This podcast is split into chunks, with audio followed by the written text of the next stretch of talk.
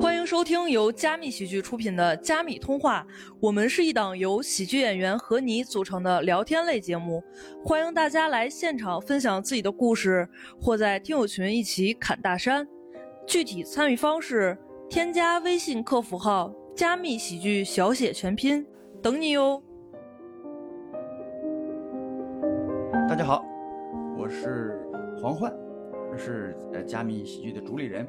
然后今天呢，呃，咱们请到了三个脱口秀演员，跟大家聊一聊呢，呃，脱口秀呃早年的那些个事儿。我们的第一个嘉宾呢，就是德高望重的令狐冲，令狐老师。哎，不敢当，不敢当。大家好，我是令狐冲。第二个是脱口秀演员赵百万。好，大家好，我是赵百万。第三个是咱们美丽的脱口秀演员广宇。哦，大家好，我是广宇。呃，好啊，咱们那个今天呢聊一聊，好多这个观众也，他听了这个脱口秀大会之后呢，觉得脱口秀这个行业呢特别好，嗯，然后呢也想从事这个行业。咱们作为已经呃有这个稳定演出、有成熟的脱口秀段子内容的这个演员，呃，聊一下这个怎么入这个行业的，什么时间入这个行业，怎么契机入这个行业，呃，百万先说吧。行，我先说。啊，我像跟大部分演员一样，我都是看脱口秀大会嘛。当时看完这个节目，然后到节目上才知道，哎，还有开放麦这个形式。以前可能看过一些商演，嗯，但是觉得哎那些演员讲的很逗啊，哦，但是我也不知道怎么接触他们，就只是仰视的态度。然后看完看完脱口秀大会，然后就哎还有开放麦，然后再搜开放麦啊有哪些地方，然啊后知道有些酒馆啊什么然后就去。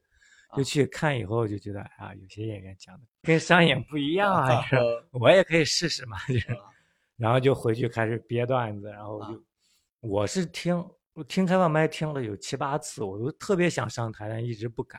就是没有敢说出这个想法。对对嗯。对对，一直其实当时是我是一九年，大概从八九月份开始听开放麦，嗯。一直听到年底，嗯，听到年底，然后想上台，然后疫情就爆发了。对，然后一直耽误，等我真正上台，已经是又过一年的二零年的八月份，北京才重开开放麦，那时候我哦才去找，去的第一家就是那个 C 家嘛，啊，，C 家，对，因为他离我上班比较近，我哦就在那儿，然后我就也是听，听完就，呃，结演出结束我没走，我就找那个主持人，我说我也想上台，他说那你下周下周我给你安排一个，你准备五分钟，然后我第二周又去，然后他安排我上台，啊，谁主持那天谁主持？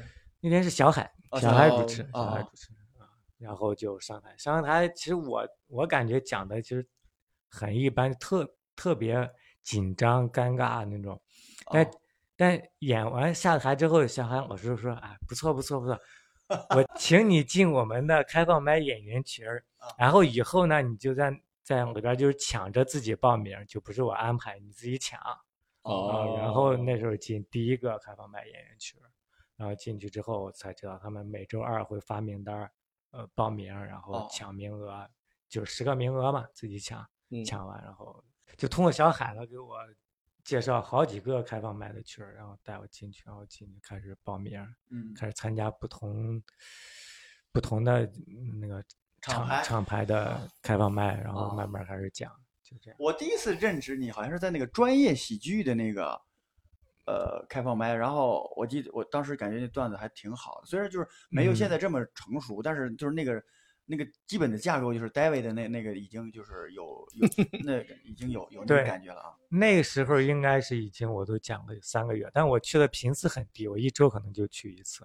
就是就一周一个一去一次开放麦。那时候是已经，嗯，咱们见的时候应该是十二月份，我记得嗯，哦，啊，等于说我上台已经有三个多月。那广宇呢？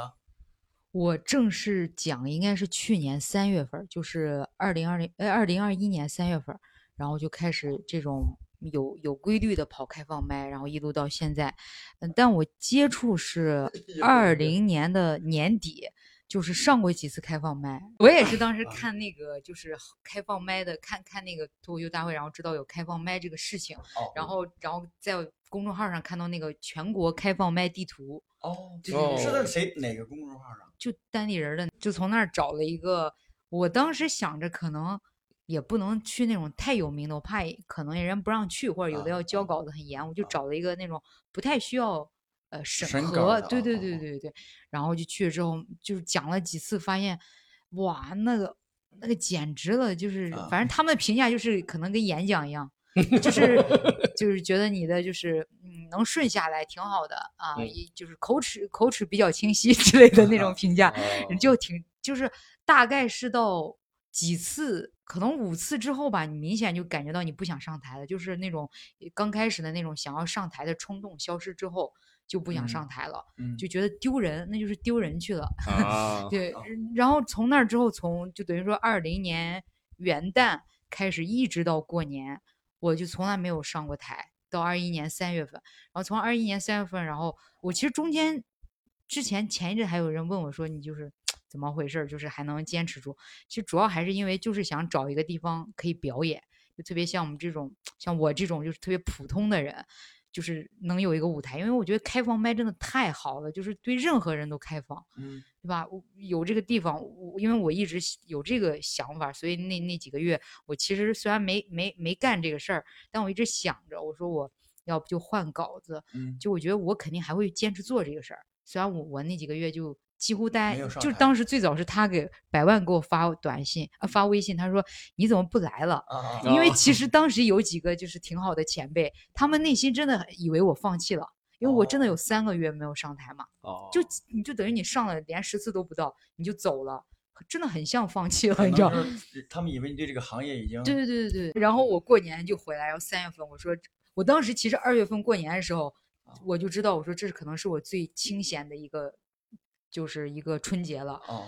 没想到从三月开始，真的一度忙到现在。我说一下我吧，我我是一一七年年底，一八年年初，嗯呃，这么个时间。嗯然后有一次呢，我这是正郁闷呢，就是在那个西红门那嘛，然后那个房子要拆不拆，正正郁闷的时候，然后呃，就是我俩共同的朋友，是我同学，他朋友也是一个老老演员嘛，对对虽然是岁数不小，他也组了一个局儿，说是那个说老黄你过来吧，然后那个有有一个朋友，我就去了，去了之后呢，发现他俩说话就特别有意思，他说话就就很逗乐，就是就是好多梗，然后就是一边本来是聊天，但是觉得聊的呃很幽默，很有意思。我说这，我说我就听他俩就是讲什么脱口秀，什么单口喜剧。我那时候是一无所知，我就问我说啥是脱口秀？他说你，他说你不是什么脱口秀，他就特别惊讶。我说那这样，我给送你两张票，他就送我两张票，送我两张票之后呢，然后呢就是单立人，然后呢，呃，我应该我想象中那个演出会是，就是比较怎么说呢，就是想象着啊，要比较正规啊，或者比较那个什么嘛。但到了那儿之后，发现就是在那个呃中美喜剧中心，是呃小剧场还是大剧场多少号儿？是对，那之后呢，就一个呃屋子里边儿，然后大概摆了有三十多把椅子，三十多把椅子就是人很少，然后那个舞台也是很简陋，就是一个很简陋。我就想，我说哎，连赠票 赠票三十多张票，我说这演出也就就感当时感觉就是就是很很很一般嘛。然后但是没想到的是那天气氛特别好，就是就是我感觉可能真的十几年没有就是那么彻底的放松的 笑了，就是就是跟从第一个演员我忘了，反正就是从我记得那天有呃石老板、小鹿，呃十五号，呃那个好像六兽，嗯呃广宇，反正总总之这些个就是老演员们，对他们都是很很感觉哇，这太棒了！一个是好笑，二个是他们那个就是讲的那个，呃，就是相对那个就是尺度可能就会比你想象的要要要大一些嘛，要线下，感觉特别棒。真的那天听完之后，我感觉就是笑的这个肚子呀疼，然后这个感觉这个眼角啊，就是老就感觉就不舒服了，就是老这么 瞪着，不是真的感觉这个眼就到时候哎呀就有点那个，笑出病了。对，就感觉眼角这儿真的啥。啊后来我就想，我说这个东西太太棒了。我说，呃，然后我有有一段时间啊，是除了你给的赠票之外，他们也有就是那个开放麦的票，我就呃去听了好多次之后，我觉得嗯，我说我我我说我要干这个事情啊，所以我就 我就入行了嘛，对吧？我就想入行，然后发了一朋友圈之后，你就特别惊讶，对吧？当时把我吓坏了，啊，就感觉就是 要要不是因为你昨天晚上喝酒喝到凌晨两点认识的一个人，今天宣布要做脱口秀，就感觉我就觉得我把他害了。几一一几年？一一九七一七年。一七年的年底，17一八年的年初，我看那个演出是在一七年年底嗯，呃，但是我我我并没有马上决定，其实他的记忆稍微，我并没有马上决定，我是呃看了大概有那么几个月之后，一八年的呃春天嗯对对对，春天我才决定嘛，就是说那个哦那等于也没有受那个线上节目的影响，就单纯 喜欢这个东西。呃，有影响啊，因为我原先我是不知道这个的，就是我也没看过脱口大会，我也很啊少看电视，就是通过这个，首先第一，我觉得是就看到小鹿像这种石老板，就是几乎是最好的这个演员了嘛，对吧？嗯。就是就对对他的这个就是定位就是比较高，我觉得当时是嗯。就是比较高嘛，就大家讲的东西，其实你现在对比西方的一些个专场什么的，他是那个那个味儿是正的，可以这么认为，就是他那个他那个路子是正的，嗯。它不是那个对。然后呢，反正是一个是觉得好，二个是确实啊，这是我我相信是很多观众都有同样的呃这个经经历，就是说你觉得好笑的同时，你觉得嗯，好像是还有很多可以提升的地方，就说白了没有那么完美，没有那么你会想，哎，我要是去讲的话，会不会呃更好呀？或者最起码我也能达到这个这个水平？你会那么？我觉得是我是会那么想。那你这个起点很高。第一场看的周奇墨、小鹿、郝宇没有周奇墨问那个场没有周奇墨我我觉得我可以达到这样。那场没有周奇墨，呃呃，嗨，就是就是盲目自信嘛，就是对吧？但但是我我相信很多人会都会这么认识。你你有这种感觉吗？我没有，我 我看完商，我一七年看一七年十二月份看的商演，我喜欢一个女生，就请她去看商演。嗯，当时就在在 啊、在在七七那个哦人呃文文创园对，嗯但那时候还是北托嘛，也是咖啡店进去，大概也就是摆五十张桌，呃，五十张椅子，然后坐那。但确实效果非常好，就是你刚刚说你笑的肚子疼，我嗯也是，我感觉笑的腮帮子酸疼酸了啊对对对，感觉非常好。然后，然后那个女生也没追上，但 然后再次看就是一八年夏天，我又追一个女生，为什么要带女生去看脱口秀？便宜。那个女生一看，笑点也低，收入也低，这个男生不行。对，然后还是商演，但那时候已经是已经 C 加已经有了，是 C 啊加主嗯办的。啊啊嗯，当时你说的那几个啊名演员我都啊没见着，我见到的我我就见到当时是对我最有名的，现在看最有名就是杨蒙恩，啊哦当时他在北京演，嗯。啊，然后就又看一场，但我看完商演，我是完全没有觉得我也行的这种感觉，我觉得啊太好看了，我觉得应该应该没有也没有想干，一直到又过一年脱口秀大会再播，那一九年是第几届？第二季吧。应嗯该是嗯第二季嗯。播完，然后听他们说，他们不是说每次上台之前都有个什么残酷开放麦嘛？对，啊我说开放麦是啥？然后我就搜，哎，发现北京也有开放麦，然后我就去看开放麦，看开放麦才让我觉得，我说我也行，商演是没有那个感觉的。但是其实早期的一些商演，呃，当然他是很厉害的，但是其实跟现在比起来，就是他其实是那个嗯段子的那个，对对对对没有这么对那啥，整体水平不如今天的商业，但是等于大家段子的技巧都在都在那个时候也是领先的，也是很牛逼的，但是就是跟现在比起来，还是有有有有那啥。但我当时看完就是完全没有我要上台那个想，看啊没有那商个想啊演没有啊，那商演就是觉得很好笑啊，真好笑啊，尺度真大。啊，对，之前我是听相声嘛，感觉这个比相声要要更真实、更贴实、贴合我们当代现在的生活。哦因为相声嗯还讲一百年前的段子嘛，说什么感觉距离太远了，对吧？对也好笑，但是只是只是好笑，这个就感觉比较生活，讲什么都有。有记得现在能想起那演员的段子，有讲他怎么学车的嗯，啊，讲他上学啊等等对一些事儿，就是很好笑的。OK 嗯 OK OK，所以这个如果是呃感兴趣的话，可以多来咱们的这个开放麦和现场多听，对 啊会有完全不一样的感受啊。对，那那应该去哪里看呢？好，这是个好问题。来加密看，这个太硬了，这个加密开放麦都是周几呢？二三四都有。呃，那李红兄，那你你那个就是入行的时候是怎么一个契机让你入行的？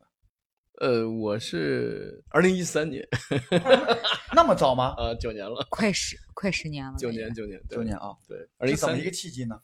有一天我去接我太太下班，开车到单位附近，她说我忘了告诉你，我们今天会餐，今天晚上大家一起吃饭，你不用接我了，你回去吧。我想我都出来了，对吧？在他呃公司附近就一个酒吧，我把车停好，进去坐一会儿。我只能点那个不带含不含酒精的，我得开车呀、嗯喝完一杯我就要走。老板说：“你别着急啊，再喝一会儿，我送你瓶啤酒。”我说：“哎，啤酒喝不来，喝不来，开车了。”他说：“那就茶水、果汁，你你你看看我，你看我这柜台上你要什么，我送你一杯，你再坐一会儿。”我说：“为什么？”他说：“过一会儿有人讲脱口秀。”我说：“这个好啊，尝试一下。”我就真的找他要了一杯，呃，一茶水，接着喝。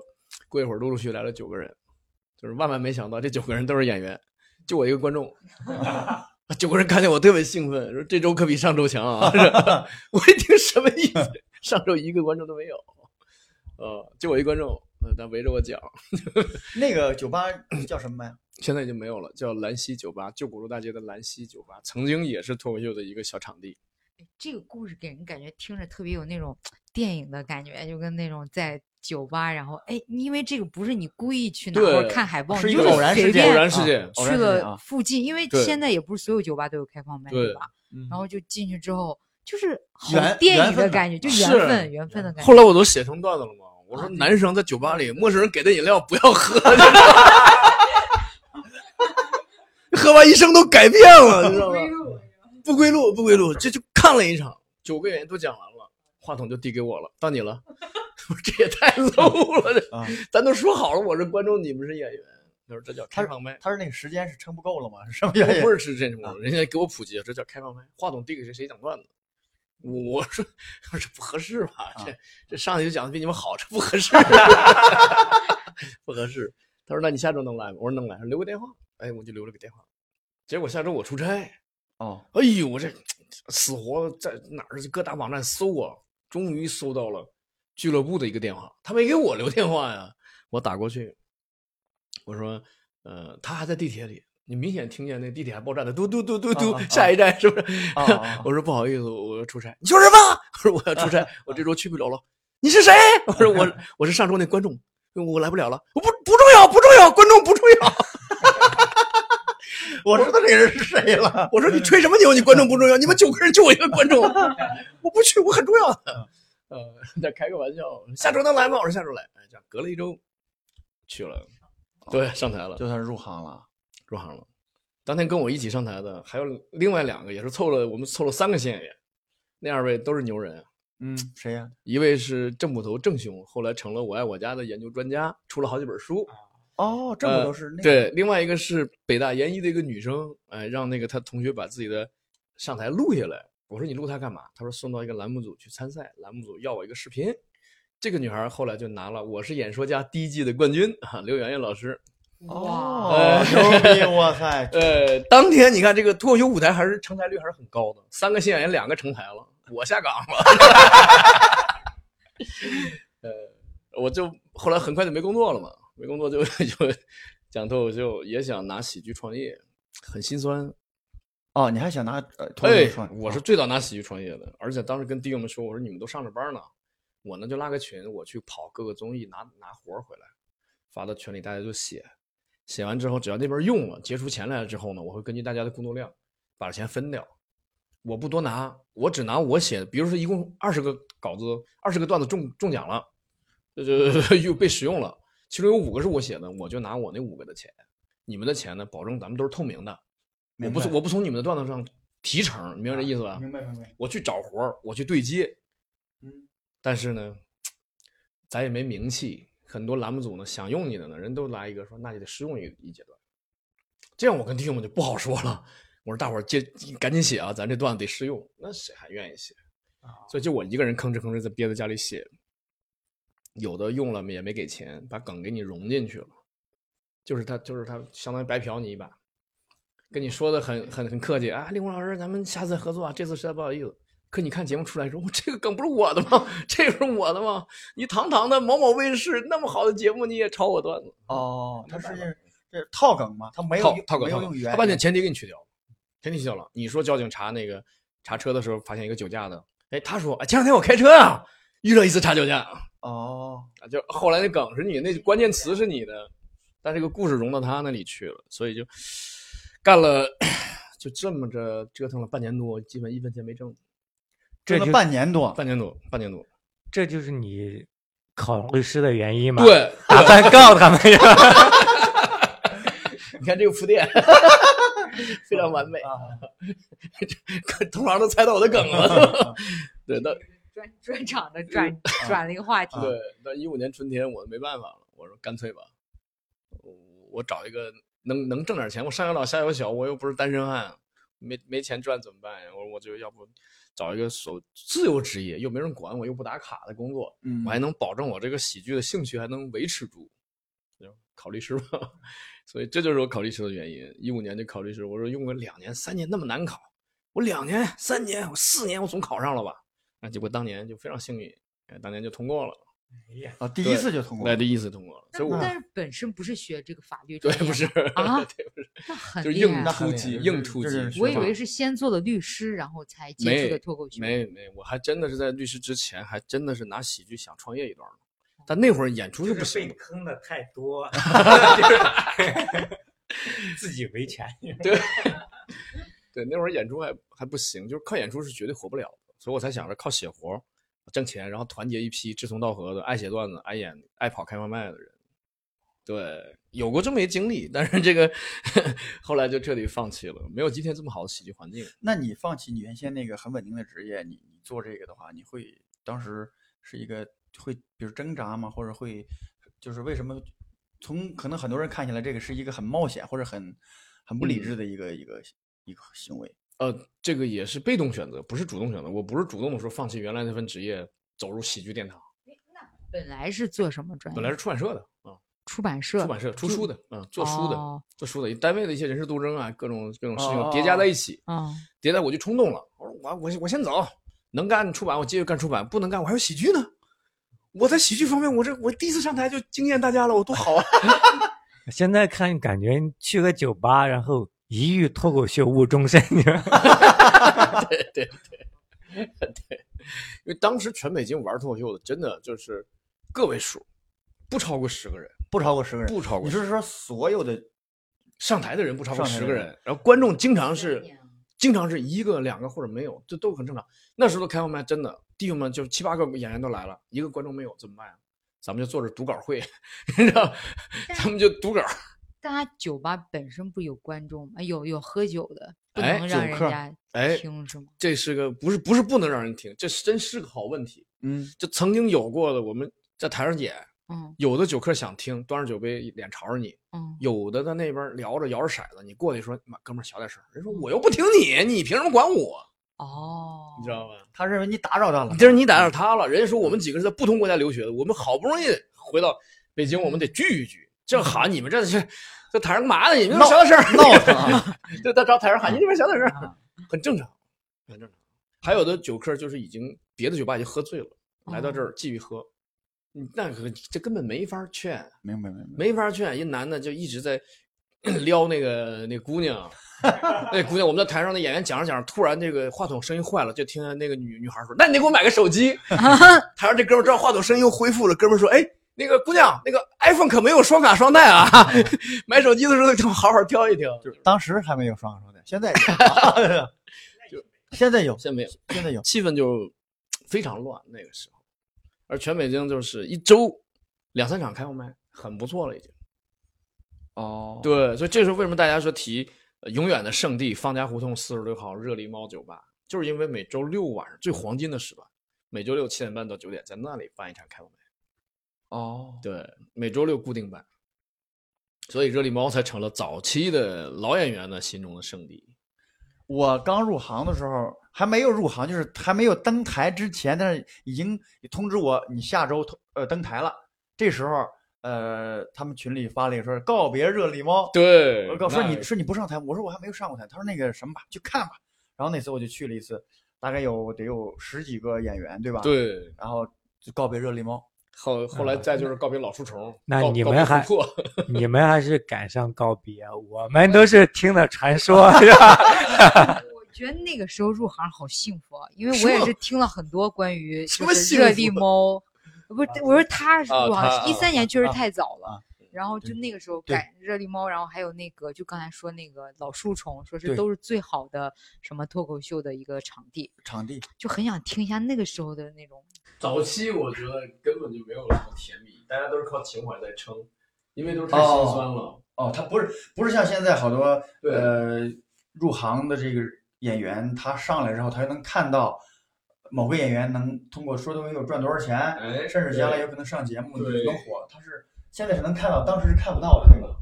这个这那当年肯定看不到这个前景，不光看不到前景，你也看不到别人是怎么写段子，你知道吧？就没有大家互相交流说，呃，记没有人还没有人总结出成套的理论啊、经验啊，对吧？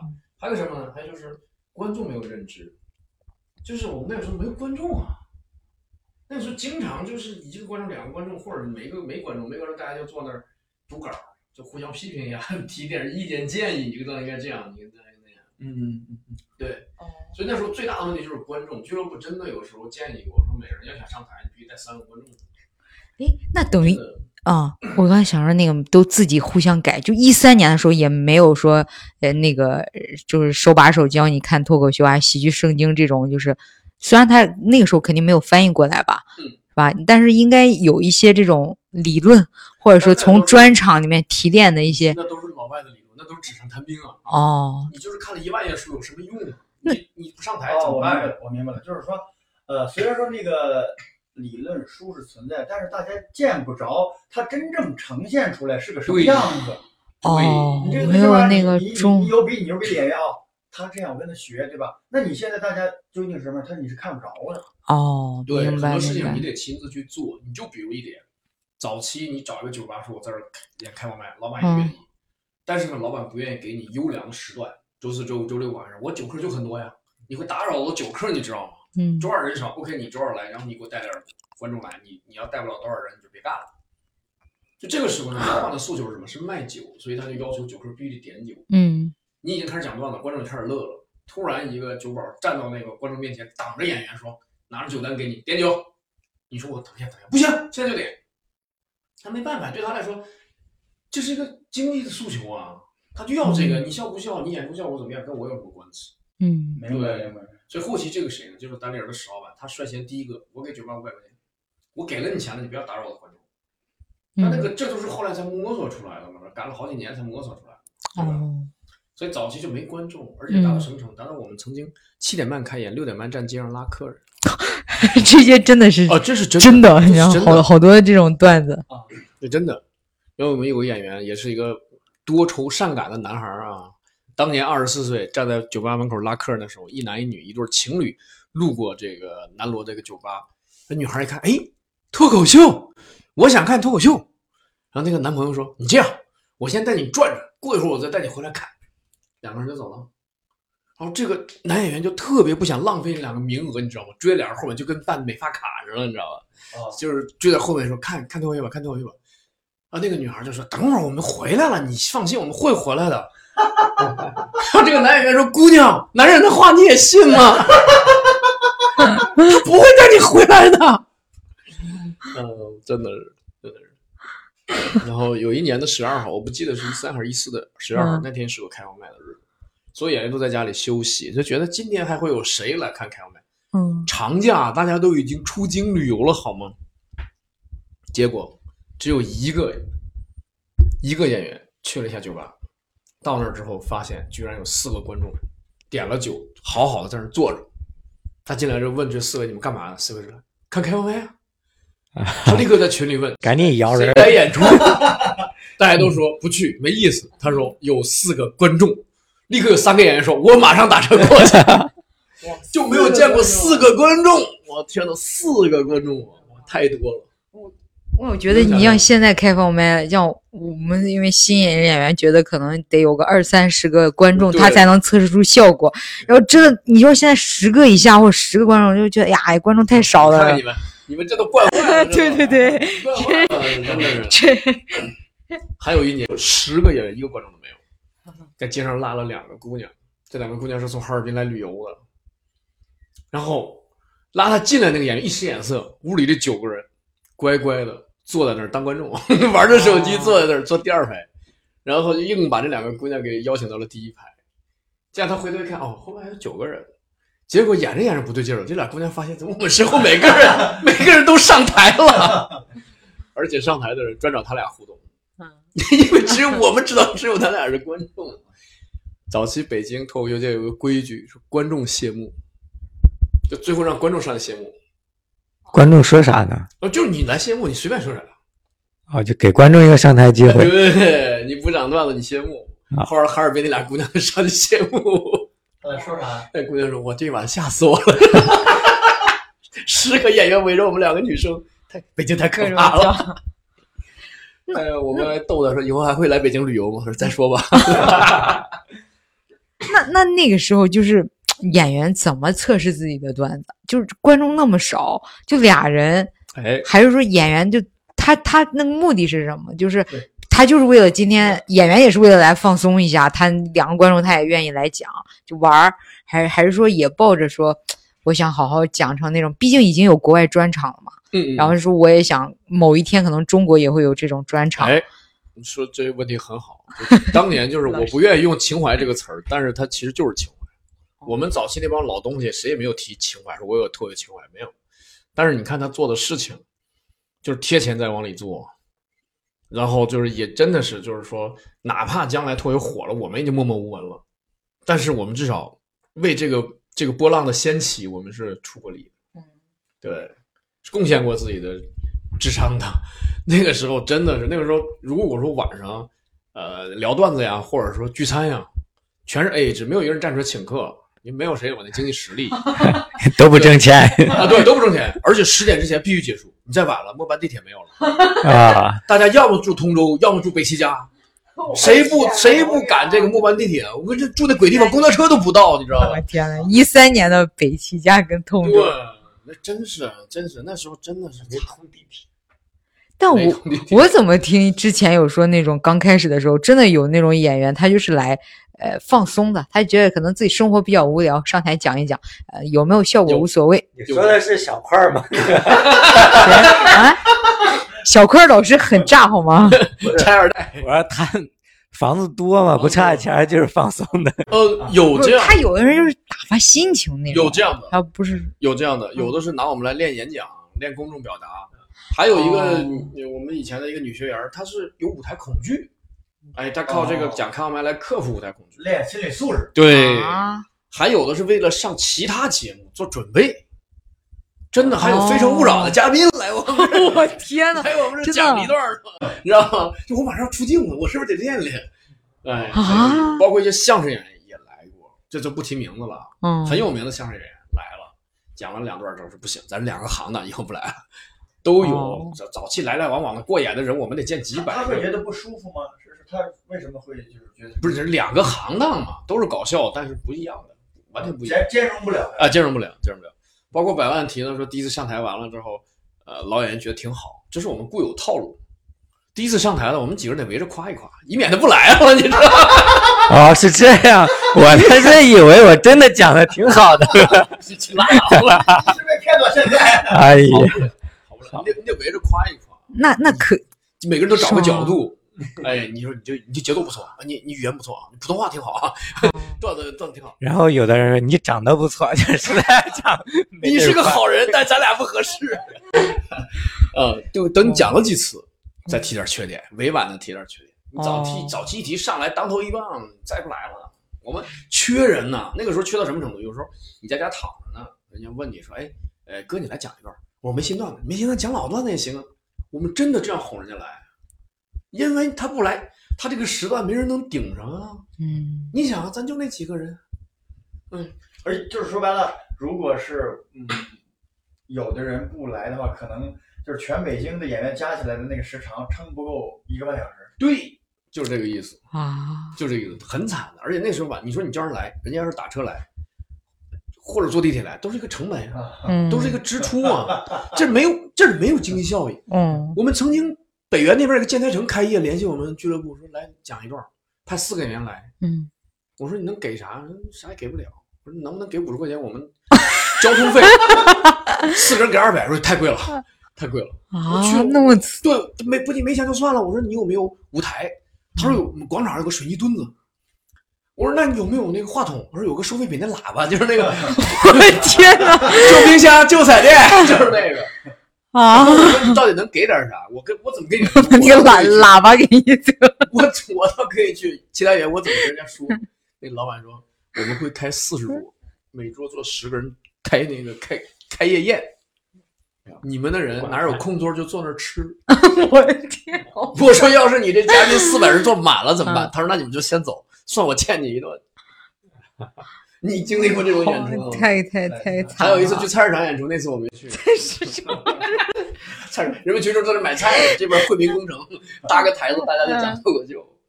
但是哪儿我去了？金海湖消夏节，就是那个周奇墨有个段子讲的那活儿是我联系的，期末老师几位老师说我带过去的。哦，我带过去之后，我露天的场子，大家站着讲，观众站着听。我们前面是古巴的杂技演员玩火把，你知道吗？这场子算热起来了，拿火把热。那天发生了一件非常奇怪的事儿，就是我们六个演员排顺序的时候，因为是我找的活儿，所以我说我第一个吧，大家都不愿意开场，我第一个。然后有一哥们儿就自愿说，那我第二个吧。那第三个、第四、第五、第六就都排完了。排完之后，有一哥们儿说，哎呀，我就知道今天不好排顺序，所以我带了一副扑克牌。刚才就是你们这个闷着劲儿的时候呢，我已经把这个黑桃的一二三四五六挑出来了。我想抽一把，抽签儿上台。大家说那就玩一把吧，抽，嗯冲哥你抽，我一抽就抽个一，就是我我就是第一号。结果我们六个人抽的跟我们自己报的顺序是一模一样，啊，我操！太神好好奇了，可怕啊！听着，太神奇了。就到了最后两个人，就五和六两个人的时候，说哇，你要是抽第五个，那就跟今天咱们自报的是一样的。结果他抽着就是五，这这听天有点恐怖。我有点恐怖了都。啊就是就是金海湖的那次露天演出，那次是有钱的对吧？有钱的那次是有钱的啊，那那是我联系的，所以我就嗯我就第一个上台了。周老板是第几啊？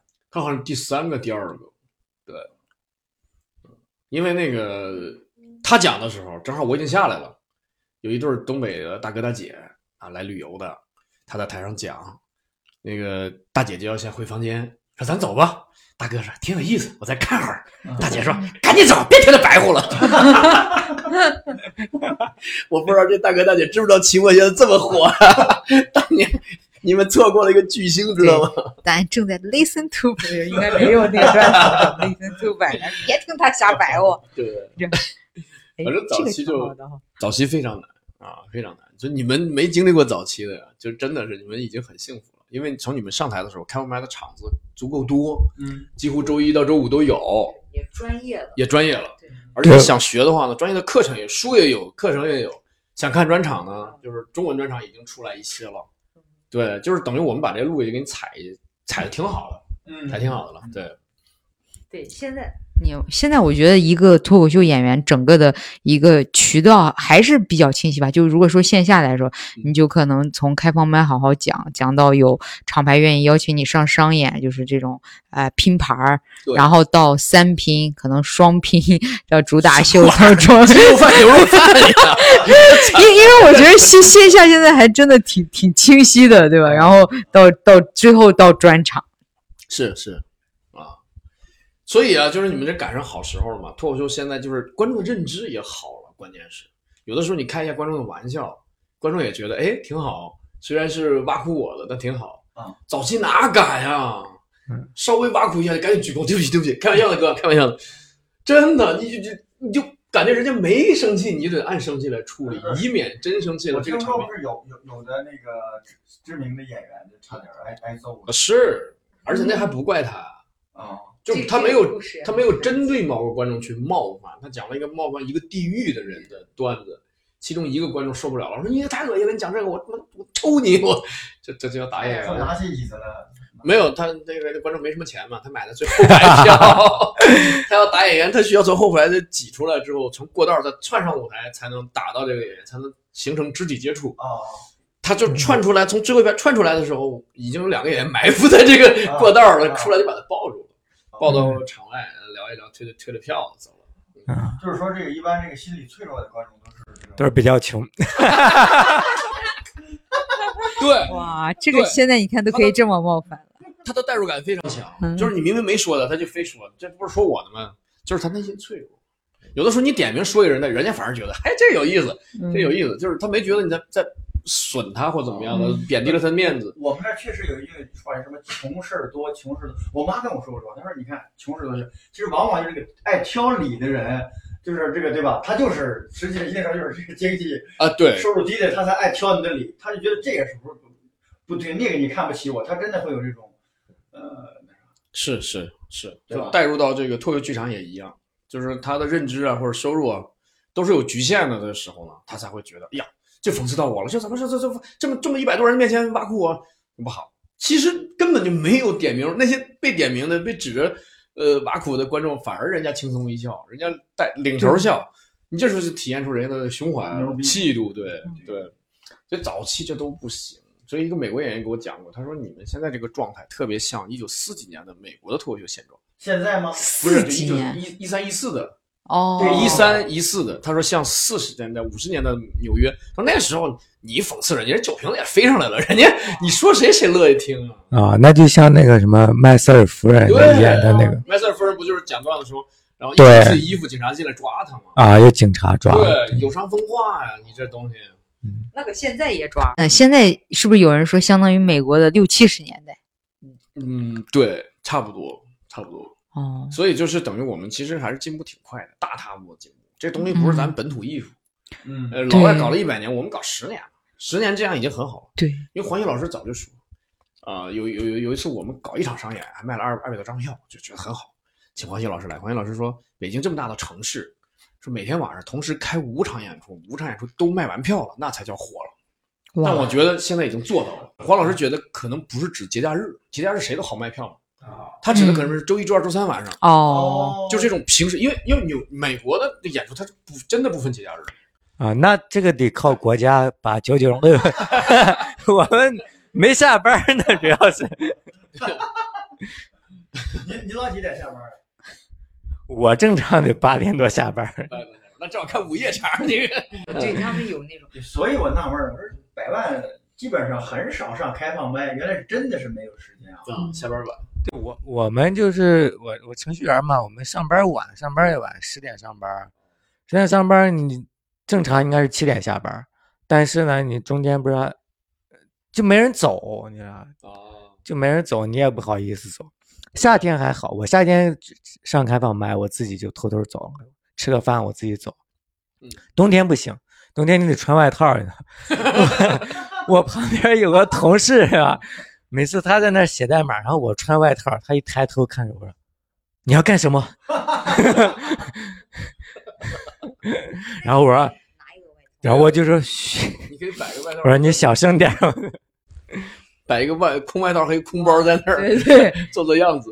防止那个啥。他说的那个就是平日也能五场这样的，他指的应该不是开放麦吗？你这当然不是，当然是吧卖票的演出。我因为我听说好像美国有那种就是一条酒吧一条街，就是你跑场很容易从这个酒吧直接就到隔壁到隔壁，然后哦一晚上好几个小时，就跟那种轮轮着来，哦没有像咱们规定必须一个半小时啊，谁谁怎么怎么的，他是就说今天给你，嗯，就是你你进来就讲，然后一轮一轮那种跑有这样的，嗯，”你说的是开放麦吗？开放麦啊，那现在北京不是差不多嘛？就是南锣这一片儿对啊，有好几个开放麦但是不一样，咱都是骑电瓶车赶场，美国人是开车赶。啊。我以为他一条街酒吧一没有没有没有，他得开车赶。也得开车对，所以他有时候他那个时间是定的死死的。他为什么你不能超一分钟？你超一分钟，后面那哥们儿他赶不上了。啊，你说这，呃，工作日卖五场，现在上海应该能达到这个状态吧？上海上海上海有时候还有工作日的下午场，这太让人羡慕了。啊，北京北京也有了，因为我之前有一个厂牌，我就是前上周我正在上班，我五点才下班嘛，他他快的大概是一点给我发微信，他说我们现在两点有个演出，你能不能来帮忙主持一下？我当时一想，我说这是没准是个商务吧，要商务的话挣钱多，我要不给单位请个假？然后我说这是什么？他说就是一般商演。我说下午两点给谁演啊？无业游民吗？就是真的平日的下午两点有，北京有了，工作日。有了，已经卖多少张票啊？我不知道，我估计，哦，因为我看他平日的下午有的时候少的话，就比如说五十张啊之类的那种，哦那那如果像下午两点，没准儿可能再少一点，就几十张那种。哦，这北京现在失业率这么高吗？这 失业观众去看，挺好，挺好，挺好。嗯，而北京我们办的第一场商演其实挺早的，在什么时候？在一三年的十一月底，而且连办三天，就是租的剧场呢，是我记得应该是一百三十个座位，三天票都卖完了，而且还而且怕卖不完，从那个售票网站上打印了很多纸票，让每个演员都送人，你知道吧？送人送人，结果这一送坏菜了，就卖超了。哦，后来就导致我们临时啊买了一捆报纸，就来晚的观众每人发一一张报纸，就是一摞报纸，然后坐坐地上坐台阶儿，哇塞，那那个很热烈 对在哪在哪演的？在那个宣武门的繁星舞剧场。哦。所以我又去过那个繁星舞剧场是脱口秀我去去那个第一次进的剧场，哦，那连那个台阶儿都坐着人呢。那是几几年呀？一三年的十一月底，啊，一三年的。一三年十一月底啊，那这个繁星舞剧场是我第一个商演上的台，是吧？对我是去那儿参加比赛，我也是，那当时给钱我也是在那上商演，因为因为赢了嘛，赢了他给钱，给给我给我六百块钱，我一看我说这把我前几个月跑开放麦的地铁票钱 全挣回来了，你瞅瞅，你瞅瞅，然后就坚持上了。哎，我我发现演员第一次接商演，好像都算的是说要把自己的以前的这个交通费 cover 掉。对，真的，所有人都这样，我第一次也是这么想的。是，但我们连演了三天之后一算账，没挣多少钱，然后老大就跟各位弟兄说，兄弟姐妹说，说咱们干脆啊，是赚了一点儿，但是分起来没啥意思。是的，不是，咱们唱个卡拉 OK，就一次唱歌就唱没了啊对，唱唱歌花了多少钱？当时我不知道，反正就是一次唱歌就唱完了啊，在一个周日下午，我们唱了两三个小时吧，唱完了。是所有的收益对，所有收益三场的所有的收益，三场所有，所以第一次上商演就是大家没有分钱啊，啊，后来才开始分钱。对但是能做到那种程度，应该很热烈。对，我我我只见过有一次哈，就是那是在日本，日本不是有一个喜剧的，就是话剧的地方，就是下北泽那边那种小剧场话剧特别火。我真的，他是我没有办法，就你进去出不来了，他已经坐到墙根儿，坐到楼梯，然后坐到那个，然后观众真的就进去了。我我觉得那种越那样越特别，什么叫进去连他们上厕所的你说进去就是就是就是挤着坐，就是那种。挤着坐，它是一个啊长方形的剧场嘛，嗯然后它就是那种你跟有进有进没出的那种感觉，除非从真的不是，它只能从第一排的最边上人开始往外走散场。对。对他所有地方做的满满当当，就是那种感觉，我觉得好好哦，就是把大家裹在一个啊房间，而且你说现在咱们剧场有时候你还可以出去，让你有一个人的过道上厕所啊，对。没有，对。没有哎，忍着一个半小时，这个我绝对这个发现，就喜剧坚决不能让大家坐舒服了，哦，也不能上厕所，对，也不能但是不能让它动起来。呃，不，但是你咱们如果其实有有很多场次，如果是你就放开了卖也能造，但是他现在人家就是咱们国家，我觉得还是要求比较严格的，就是对他不允许你，不是说咱们的卖不了那么多票，而是他不允许那样。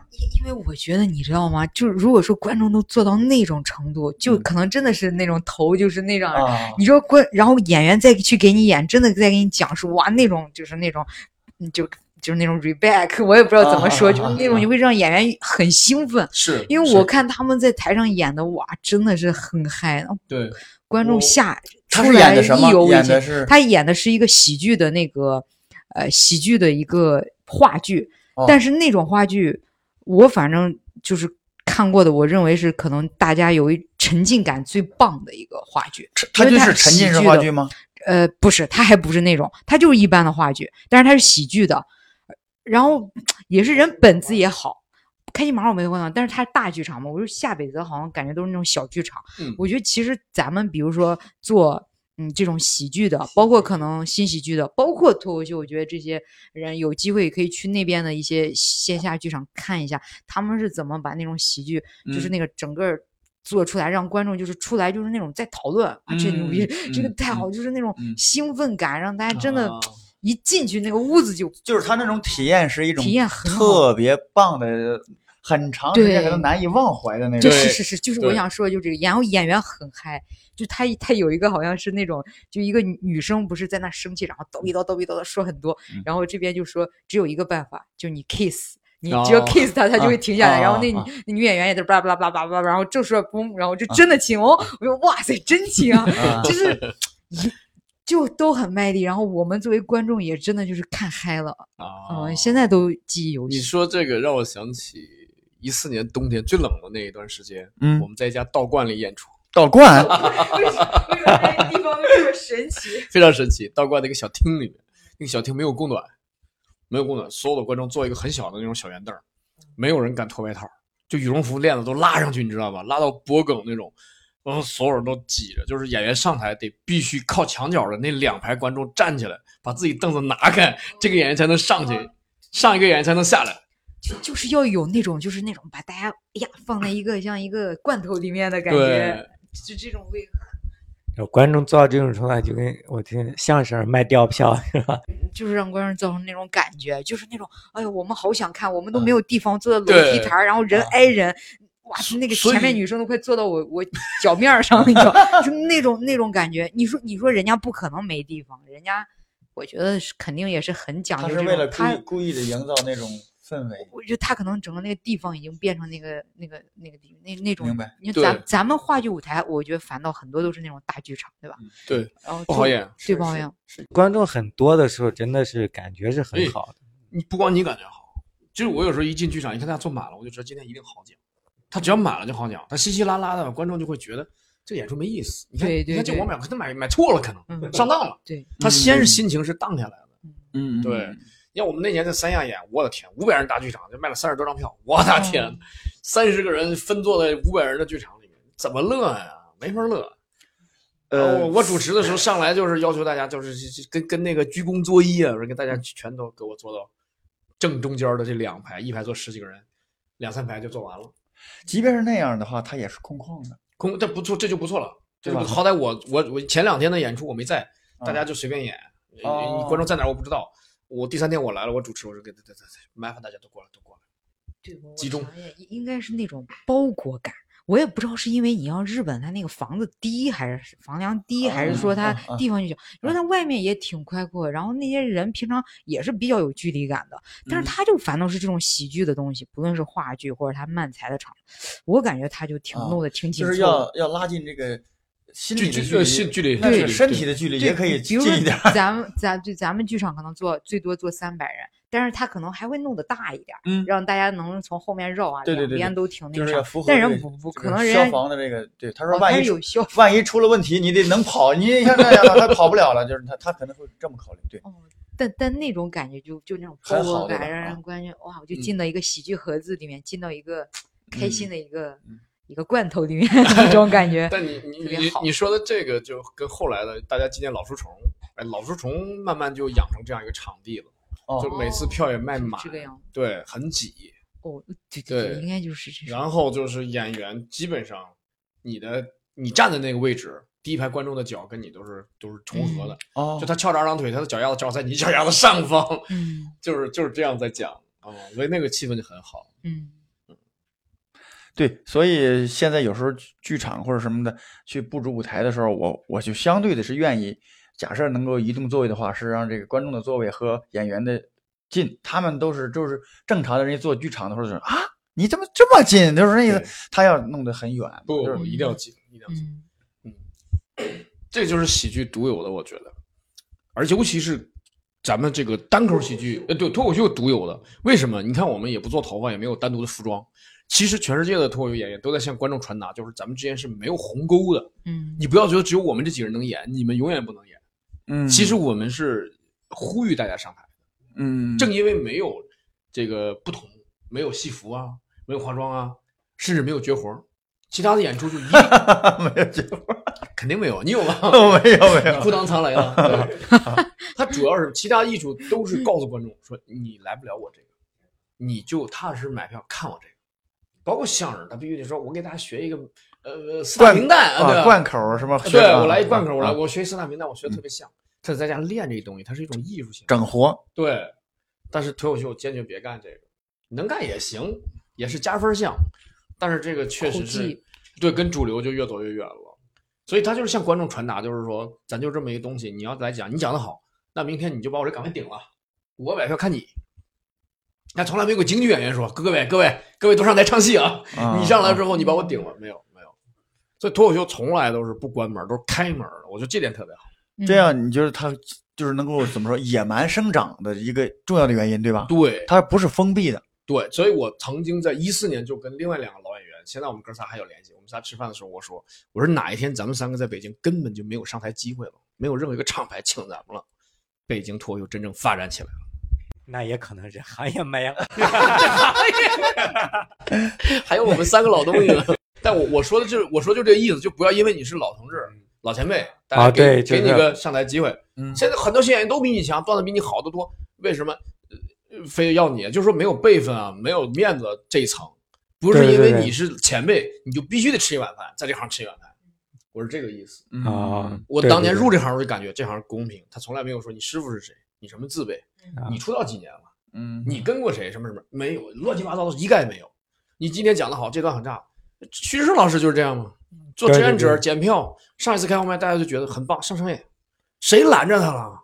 恨不得推他，尽快上，对？对对对对相声就相反，相声看见一个人都先问，谁徒弟啊？这是 他们说，如果是你没有这个徒弟的话，没有师傅有师承的话，对，就即便是你讲的很好笑了，也不行，也不能被他们还有专门的名词嘛，你没有师傅就叫海清，海清我也不知道什么意思啊不是，海海清就是就是就是你没有相当于咱们的二愣子，就是外行，就是他自认为他自己是你说的再好，也觉得你外行海清，对他就是就就那个意思，就是你你说的再好，你跟我们不是同同一路人啊。啊。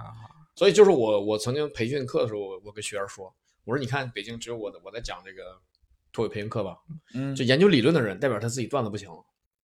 到什么时候他开始研究辈分了，那就代表他连理论都不行了。如果如果一个脱口秀演员给你在面前摆这个老资格、老辈分，你放心，他已经讲段子一点都不炸了，甚至连梗都没有了，他就开始说：“那我可是入行早，嗯我下面你你们俱乐部那谁谁老大？哎呦，那都是我师侄那一辈儿的，那就完了。”这这个行业就完了。我就我就永远不希望这行业出现这样这样一种情况，这种歪风。这种情况就是什么？就你像那个咱们之前喜欢过的球星，他不都得退役吗？你打的再好，年轻人崛起了呀，你的时代过去了。所以脱口秀我觉得这点特别好，它是公平的，就靠本事说话。你不行，给你推上台你也不行。你要行，没有人能拦得住你，没有人说我一句话出来，哎，我令狐冲放出一句话，全北京谁也不准给赵本山安排演出，做不到，啊，做不到，任何人说这话都做不到。像霸道总裁，霸道总裁可以。但但是在在在在，如果在相声行业有可能是可以做的，对吧？相声差不多，能他能做到吗？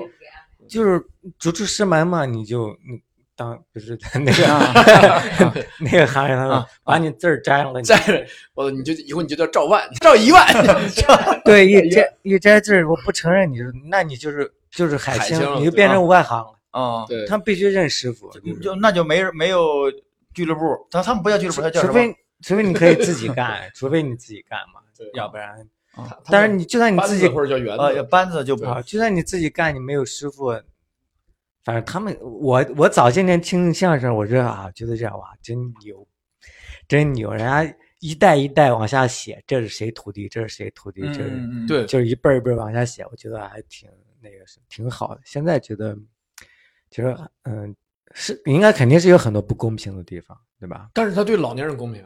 你看我教了那么多啊徒弟，现在谁还认我？对吧？你就是你入行的时候，你谁觉得是就是假设能现在有名的演员，就是你我不能说呀，不能我真不能说啊因为他已经不认我了 哎呀 就上过你的课嘛。啊。对对对，是我也没把人嗯把自己当成老师啊。我现在开玩笑，现在我招的学生我都说，我说我没有什么别的诉求，就是将来你们这火了之后，你就提一句我教过你就行。我觉得这个是应该的，对对吧？对啊，我说你要不愿意提也没关系，但是如果说哪个厂牌批评你说你讲这个鬼德行，你还有脸上台，你就跟他说，那我毕竟是令狐冲学生啊，我能好得了吗？我我帮你背锅也行。我说这个老同志啊，就发挥一下余热啊，最后的能量就是帮人背锅。真的，所以这个我是很特别向咱们听众啊推荐单口喜剧这门艺术，我太喜欢它了。我要是把这边放弃，专心做律师的话，嗯收入能好一些，从经济回报上是好一些的，嗯这个是肯定的，不言而喻。但是我就是舍不得这个东西。我当时好像是听谁说转述，就当时就是石老板好像说过，他说他们当时想象就是说一个演员呀，说这一个月如果假设这一个月啊能演十场也不是几场，说这个演员就能活下去，就是说他就嗯不用干别的，就能活下去了哈对。好像当时是有这种说法，但是现在就是肯定是咋活呀？就物价上涨了呀，不是，那可能觉得就房租是几千块钱嘛，几千块钱然后租房，然后除了吃饭吃的可能不太好，活不下去是吧？嗯，嗯，在早期那你要说秦墨和蛇丸这哥俩也也挺什么，俩人讲双拼的时候，七点半开场，那六点多秦牧还在街边发传单，还在卖票呢，还在。哦，这就是他是个这种情况都有的。对，那是怎么坚持住的？因为我之前好像听说，好早之前听哪个播客说，提提演员名字合适吗？没事吧尽量不要，反正就是一个演员说，啊就是另一个说北京的，呃，就是也都是前辈演员说，怎么可能能就是全职做呢？就是他嗯很诧异，说怎么嗯可能在那个时候全职？那嗯那个时候可能是一六一一期或者嗯一就是大家看不到未来的时候，对吧？对，主主要可能每个人这个生活的这个需要的这个每个月需要花的钱哎不一样，他就觉得 这个我就要那个演出费又可能没演出费，没演出费。这我就要跟你讲嗯。毛演员了啊！啊，毛演员在一六年三月辞职的时候嗯，跟我说，说他是因为之前的工作他存了一笔钱，如果哦没有这笔存存钱的款话，他也不敢辞职。你看还是得用而且辞职说先干六个月，六个月大概这笔储蓄就花完了。哦六个月以后，如果说这个演出能够站住脚，能够有造血功能，嗯就会继续做喜剧；如果没有，就立刻找工作。嗯，哦，那那现在也有演员是这样的，就那那个年代，人家可是先行者呀。哦哦对对对对对现在这这样的演员可多了。嗯而且你现在，你现在你比如说你到外地去，你可以当喜剧流浪汉嘛，你可以嗯流窜作案，嗯对，留算了，是吧？你可以到外地，你比如说你到你到南京、苏州、无锡、上海、杭州，就就是是长三角，长三角有就任何一很多城市个城市基本上都是缺演员、缺内容，缺演员所以你是受欢迎的。对你去了，你一个周末连演四五场，在每个城市都做得到。嗯，就哪做到？以前除了北京、上海、广州、深圳，呃，就北京、上海、深圳，你在在第四个城市都没有演出了，你怎么弄？嗯而且就就这三个城市每周就那一场，所以没办法。对而且现在如果说你有比较成熟的十五分钟，应该商演不止十场了，对对吧？对可能会更多，一周都可以干十场，所以现在就是说靠演出来养活自己已经没问题了，不是嗯当年你说的那个，我们先搞他十场，我们先保证温饱。啊，对，现在是小康，基本不是不是温饱问题了。但但我个人觉得还是很不稳定，就是因为因为那你要真完全靠这个真的付房租啊，干嘛干嘛，哎这个每个月是定期的。但你这你就必须得夸一下期末老师，为什么人家就天花板？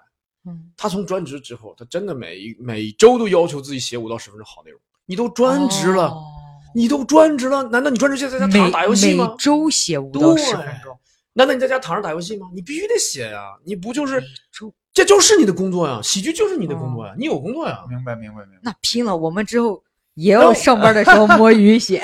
我那会儿跟他们一起演，我渐渐我就感觉完了。你说人家那段子更新都多少分钟了？我这几分钟还从没一个段都没更新过。所以就是他从真正辞职开始，其实他的那个更新，包括他那个整个水平的进展是非常快的。那当然，哦，那可能是我就有一有一次演出，我就我们几个同台下来之后就很痛苦。我说我说你听听今天这段子，人家那个有的是全新，有的是百分之五十新，百分之三十新，我是百分之百旧。哦对我当时很痛苦，我我我我我我我说实话，我在嗯后台扇了自己嘴巴，我说我这老脸丢尽了。然后有一个咱们的小姑娘演员啊，很温柔的女孩说：“冲哥，你这样也不对，人家全职，你要再写段子超过人家，你让人家怎么活？你当这律师挣着钱，你让你在这边又咣咣的写，咣咣的演，咣咣的赚，这个你也做不到，也不合适。”我说：“哎，我说你这么解释，我心宽慰一点了。”就是他这个演员肯定也是，就是特别的，他说的是特别善良，然后同时他说的其实也是一个客观的是客观道理，对吧？我给大家，我我不瞒你们几个兄弟姐妹啊，嗯，我曾经做喜剧的时候，我晚上会梦见写段子，就天亮我感觉哇，昨天晚上梦见的是演出是段子，而且这段子没准还能用，但是后来我就梦见打官司，嗯就是你冥冥之中你的主要的心思已经转移方向了，那我觉得就应该找一个摸可以摸鱼的工作，然后 然后然后再再再再再赶上开放。是是，所以我我其实我其实应该做个取舍，就是嗯，你这工作还是太忙了。对我很有可能就喜剧就真的就收手了，就 专职做律师，然后偶尔就是嗯买张票，因为我见我我我我有一个朋友，他就是上海的演员，现在生活在深圳，他就是现在偶尔买一张票去偷偷的看一场脱口秀演出，就看呀，就看不上台不上台不上台过把瘾嘛。不上台。而我去深圳演出的时候，我看见他在排队检票，我跟主办方说，我说那是不是某某？他们说是。嗯我说天哪！我说当年他多有名啊！他说对，他说但是他经常买票来看，他不再讲了，也不再写了。为为什么是会会这样呢？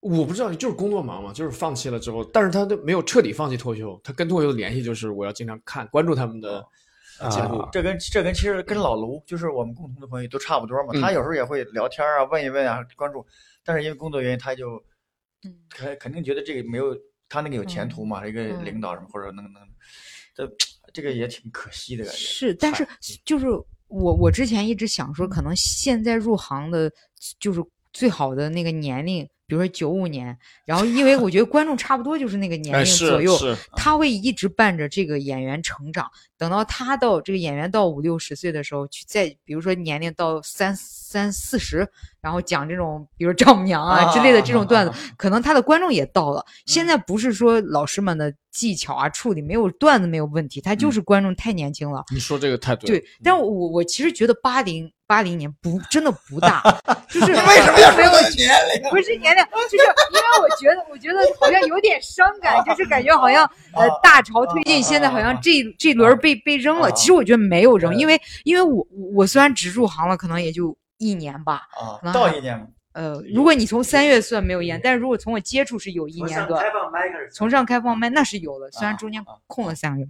然后我我我觉得我我觉得就是感觉整个就不是说光不光我个人的变化，我感觉整个市场整个观众的变化也很快，就是他们的那个审美啊，包括对喜喜剧的理解，就是不太一样了。虽然也有个有不停的有新观众进来，但是嗯 感觉一一路上在嗯成长，所以我我觉得现在任何一个年龄段入行，它不算都没有说什么感觉已经被呃拍在沙滩上了，然后零零后才是对，就是啊可能是这样，就是是它的难度会，呃，比同龄的观众就是年龄对，因为找那个难度要大一点，但是也并不是说不可能，但是这是这是一种可能性，但是你你不要忽略了另一个问题。假设啊，你像刚才令狐兄说的，他什么呢？比如说，你们他但是他结婚时候有有有孩子，或者是有什么，他的压力会很大。如果你这个收入不足以支撑他的梦想的话，那你他他就必然你你你想办法挣钱，对这这这是问题。他并不是不他并不是不热爱，也并不是他的能力呃到不了，他只是说对嗯没有还有个客观情况，嗯就是你刚才讲到了，因为观众的年纪都在二十到三十之间，嗯，对他的话题是什么？你看很多这个年龄段的男演员或者女演员，他讲什么呀？租房，对，嗯合租、跳槽、嗯分手，呃，是否考研，是否出国留学，嗯他这些话题本身就是年轻人喜欢的话题。嗯，曾经有个演员站在台上就就就一句：“我十分讨厌熊孩子。”观众就开始吹口哨，开始鼓掌。嗯然后我主持，我上去我说：“为什么你们这么喜欢这句话？因为你们自己也是熊孩子，嗯同性相同性相斥。我们有孩子以后就会理解说孩子是很可爱的，啊对吧啊对吧？所以这时候你给他讲育儿，他上来就会抵触这个话题，还能乐吗？不能乐。呃这就是我们就是嗯，跟观众有了代沟、年龄代沟之后的演员的毛的问题。嗯就你写的东西，你能写的东西，你能处理的主题，观众可能不太爱听。对，但是那个通庆老师教育过我，去年我们去上海演出，在高铁里聊了一路，他就说，嗯他说，但你还是要硬着头皮讲嗯。会有一批观众说，哎，这个人不行，这个话题太老了，呃，太沉重了什么的。但是呢，会有一批喜欢的观众来找你，他本来想听脱口秀，他想听这东西，没人讲，哦，对对对，你站这讲这些观众，你站这儿讲，会有人来找你，嗯。但是过程是很漫长、很艰难的。对，因为应该观众也会越来越丰富。对，他现在只是说追求哇脱口秀这种新兴的东西嗯的人，慢慢他其实在扩大的。嗯对，你看昨天咱们的演出，嗯那对夫妻就是快五十岁的大哥大姐嘛，嗯嗯就是挺好的。然后年前演出一次来了一次就是七十岁的大爷大妈，哦，我，看完演出俩人围着我要领鸡蛋，你知道吗？我我带我妈看了，我妈我妈是六零后嘛，啊，然后对我带他看我的演出啊吧，她坐在那儿，他他就说。哎呀，还是看不懂啊，你知道吗？因因为你这像，因为因为我是回西安嘛，然后西安啊那些观众其实更年轻、更嗯潮一点的，然后嘛，啊那种还是看不懂。是因为早但是那那因为演员也特那次演出的效果还行吗？演出效果都很好，但演员平均年龄真的很低。嗯我应该是哦，我不是最大的，但是 呃，我对我应该，但是你能感觉到可能你年龄都是在九零后吧，哦都很小就是是等于是我是我妈妈的那种孩子辈，他就觉得好像还是有一点嗯，但是他会、他会敬畏，他说呀这个。对吧？三尺讲台是吧？也不是谁能站上去的，但是他就确实有一些 get 不到。自豪感吗？你在那呃上面，他会觉得自豪吗？哦，对，他就其实他他还是不像有有的人骄傲吗？可能有吧，但没有表现出来我闺女在。台上演，然后我觉得哦，是吗？我觉得我妈会提一些很还比较严肃的意见，就是，但是她她的她的态度让我还觉得挺挺那个什么的，因为之前就是最搞笑就是我我爸他还挺骄傲的给人说，哎呀，我闺女现在在上商演什么参加比赛怎么怎么的，然后呢，我我家里的那个叫姑父吧，他就说。就是说你这个像我们那个叫说闲话，就就哦陕西话里面就骗寒川，啊然后他啊说你那个就不就在北京骗骗寒川吗？啊 就赶紧赶紧找对象吧，不要浪费时间了，你知道吗？然然后我后来我妈我妈跟我说这个事儿，我想说。好像人家也没有说错，确实是一天就在这儿跟着说闲话似的，好像也就是在干这种工作，也也无力反驳。但是我发现我妈她还，我爸妈挺好的，就是他们还是挺敬畏舞台，他也不会说看到人说，哎，这也没啥，我也能讲。他他其实还是那一代人，我不知道，就是他觉得其实很难的，就包括老师站在讲台上要讲课，啊也很不容易，哎，对对，不是谁都可以。他是崇崇崇尚这个就是这什么？对于权威啊，或者对于啊不是不是不是啊，因为我在中学当过老师，嗯就是我们的整个教育体系啊，从古到今是不训练口语表达的。你发现没有？咱们的学校最多有个国际演讲，每周就升旗那天有一个人上去读一个稿，而且那个稿啊，读的还特别尬，就是很书面化的那种那稿那。个稿是都循环用的，过三年之后又从教务处拿出来给下一届学生用啊。对，所以我们是不训练口头表达的。我们的很多同胞都非常的木讷、内敛，一提上台说话脸红的不得了。就他不像西方教育，他有辩论赛啊、演讲赛啊，就他专门训练你的口头表达。我们在这方面是没有的。没有哦对，所以其实一些什么白领啊，这些刚入职场的年轻人啊，你跑一跑开放麦，你你的理想不是做喜剧演员，嗯，嗯但是他对你在职场的表达有很大的帮助。啊下一次当着那种同事、领导汇报工作就不怵啊。对，然后讲了十几个段子，哎，我发现我今天有个变化，就是我我今天是去那边开中药嘛，然后呢，因为我自己是加号的，我前面嗯排了好多人，就只要人家来，哪怕我在那儿外面等，只要人家比我号前面，都让他进，都让他先进。然后呢，我因为我要三点赶到商演，我说这怎么办？然后然后那医生就有点。他其实也不是生气，他就是说话那语气。他说：“你看前面这几个人，六个人，你要把这六个人说服了，就现在七个人了，哎又进来一个，七个人 说服了，我让你先看，对吧？人家没准都有急事，我就我一直怎么办？怎么办？怎么办？我说实在不行，我我就出去了，我出去，我说朋友们，你们那个都是看看病的，是不是？你们有没有什么着急的事？我我三点是真的有工作，你们要没有的话，能不能先看？然后然后就真的带着，我说那好，谢谢大家，谢谢大家。然后我进来，我感觉旁边那个就是。不是有一个他的助理嘛？帮他先写一些调查的情况，人家都快鼓掌了。就是你这个方法可以，因为医生真的没有料到我能那么有脸的过去。大家大家好，我觉得这可能是 脱口秀秀的让人的一个长进吧。就就是说，如果假设呃更多的人来说咱们这个脱口秀，说开放麦，他可能段子不见得是那么牛儿，或者他，但是他这方面的这种能力绝对是有很大的提升的，对吧？绝对的。对，因为因为我刚就就前周还有一个特别新的女生，我都没在开放麦听过她，但是她就说有点快想放弃了，嗯然后她就问说你怎么坚持下来的？然后我我我我问我那个原因不太一样嘛，然后她就说她现在其实她她想做脱口秀，就是想觉得自己太内向了，嗯想要让自己就是能稍微打开一点，然后嗯表达幽默一点之类的。其实我我我我以前觉得，哎，这事儿真不是玩儿的。我有时候觉得有些那种你这玩儿的就就因为我们现在越来越进来，会觉得脱口秀很难嘛，越来越难的感觉。嗯，就之前不是郭德纲 是不是我听了一句话叫什么门槛儿在里面，嗯是是真的有这种感觉，是从嗯一到零到一是很难，但一到九十九也非常非常难。嗯是，但是我现在通过今天这个事儿吧，我觉得其实有一些朋友他真的有这种觉得我应该打开一下自己或者怎么的也可以，因为我发现我今天也有点变化，要可可以前可能就算了吧，要我觉得有点嗯丢人，在哦过道儿里在那儿问大家，没有，这是你最成功的演出。你对对对六个人，对对对对，这你人生第一个专场，能不能给我让让一让？很好很好。你看，真的是，就所谓的上台，不是大家都成为喜剧明星，天花板就那一块儿。对，如果是有这个兴趣的话呢，就就多来上开放麦。然后我们现在特别需要呃演员 啊，不论是开放麦演员还是商业演员，特别需要啊。然后你只要搜索的话，都能搜得着。呃，然后厂牌也很多，呃，加除了加密之外，北京也很多厂牌，就欢迎大家呃多来多来上，多来参与吧。对对对突？破自我。突破自我啊！怎么感觉刚开始说要聊艰辛，这聊到最后成招募令了，你知道吗？没有没有，艰辛已经过了呀。对，这个现在你看你现在是好时代。这这这就是忆苦思甜。嗯现在要讲开放麦，就教材能给你摆好几本儿。对，是，对而且还会有老老演员有可能会给你一些意见建议，对吧？对啊，包括我还有课，呃，令狐兄也有课，咱们嘉宾也有课，但是就是说课很多，总有一款适合打广告适合不是？今天要不就聊到这儿，挺好挺好。好，谢谢大家的收听，哎再见。本期节目到这里就结束啦，随手点个订阅吧。